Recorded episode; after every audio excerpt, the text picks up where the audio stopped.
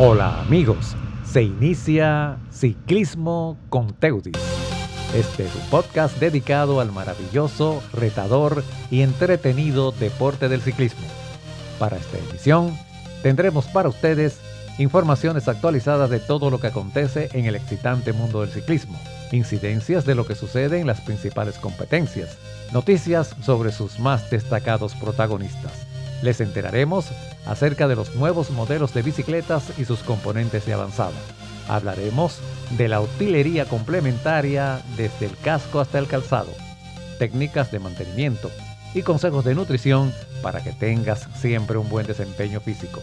Además, anunciaremos el calendario de las próximas competencias y eventos. Esto y mucho más en Ciclismo con Teudis.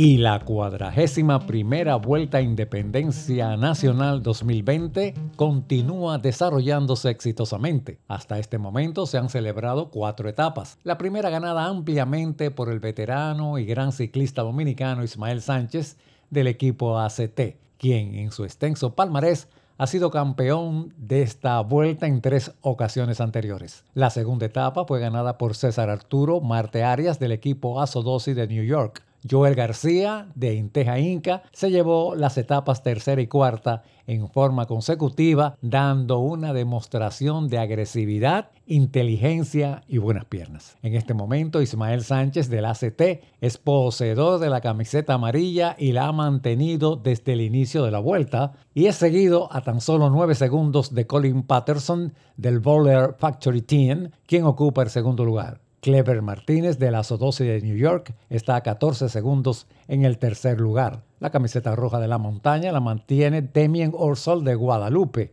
El líder de las metas volantes es Rafael Alberto Ramos de Leda y posee el mayor verde. La general por puntos la encabeza Joel García Peña y viste la camiseta marrón. El mejor equipo hasta ahora es el Aerocycling Team, el ACT, con 44 horas, 11 minutos y 41 segundos. Le sigue el Inteja Inca a 7 minutos y 38 segundos. En la categoría Sub-23 está de líder Kader Hawkins desde la primera etapa de la prueba, seguido por Steven Polanco a 6.27. Roniel Martes Céspedes está en tercer lugar a 8.29 de la primera posición. La prueba reina se celebra este viernes, donde se espera que Ismael Sánchez continúe dando muestras de que es el mejor escalador de la República Dominicana. Se espera una nutrida participación de los aficionados del ciclismo en la subida de Casabito. Esperamos que haya orden y que disfrutemos de esta ya tradicional escalada, la cual puede consagrar a Ismael Sánchez como el mejor ciclista en esta 41 versión de la Vuelta a Independencia Nacional.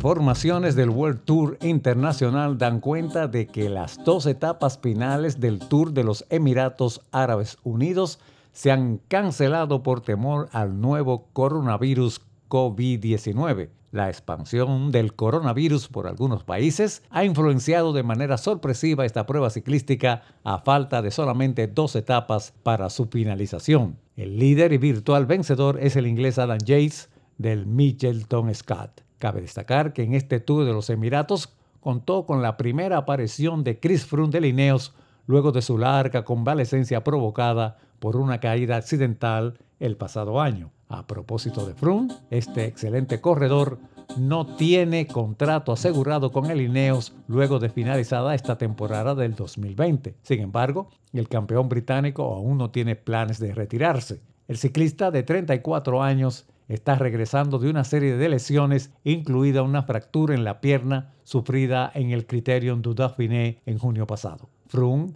ha estado en el equipo Ineos desde que firmó con los antiguos patrocinadores del equipo, el Sky, en el 2010 y se ha establecido como uno de los corredores del Grand Tour más exitosos de la historia, con cuatro victorias en el Tour de Francia, junto a una en el Giro de Italia y dos en la Vuelta a España. La pregunta sobre si Froome podría fichar por otro equipo es sin duda una opción a considerar. Froome, sin una victoria en el Grand Tour desde el 2018, puede encontrar más oportunidades para liderar un equipo del Tour en otro team.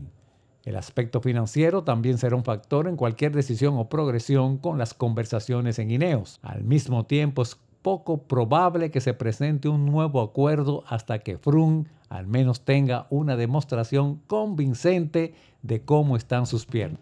Después de 10 años de estar con este equipo, considerado el mejor del mundo, Chris Froome necesita obtener algo firmado antes de continuar con el Ineos. Y el colombiano Nairo Quintana de la Arkea Sanxic obtuvo su segunda victoria en la general de una carrera por etapas. Además, su cuarta victoria en lo que va de la temporada 2020. Nairo ganó el Tour de los Alpes Marítimos, terminando por delante del francés Romain Bardet y del australiano Richie Porte. Hace apenas una semana Quintana ganó una etapa y además ganó el título general en el Tour de la Provence y de esta manera ya cuenta con dos títulos en lo que va de temporada. El próximo compromiso de Nairo será en la París-Niza del 8 al 15 de marzo, donde competirá de frente a destacados corredores como lo son Primoz Roglic del Jumbo Visma, Mikel Landa del Bahrein Mérida y los colombianos Sergio Higuita del Education First y Superman López del Astana, y como si esto fuera poco, también estarán Julian Alaphilippe del The Koenig Steps y Egan Bernal de Lineos, entre otros.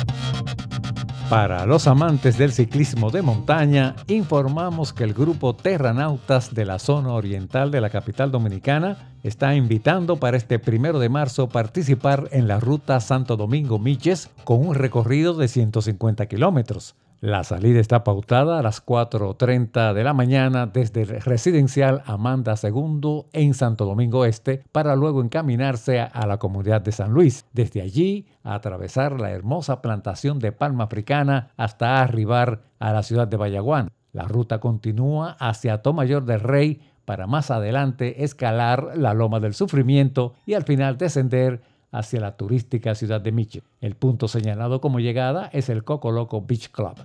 Retadores y divertidos serán estos 150 kilómetros de los terranautas desde Santo Domingo Este hasta la playa de Miches. Les recordamos que las fefadas se inician el próximo 8 de marzo en el Parque Las Caobas de San Cristóbal.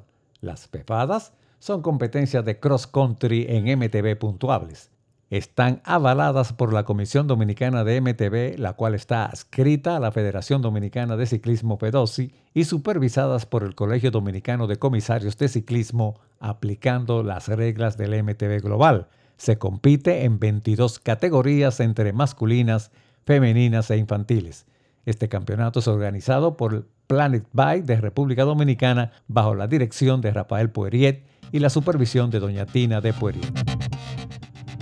Para la próxima edición estaremos conversando sobre los resultados de la Vuelta Ciclística Independencia Nacional.